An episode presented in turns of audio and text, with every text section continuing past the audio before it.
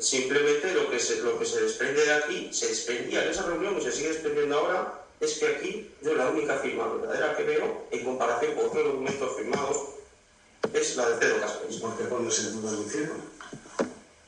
Porque yo tu firma la tengo, la comparo a esta y no coincide.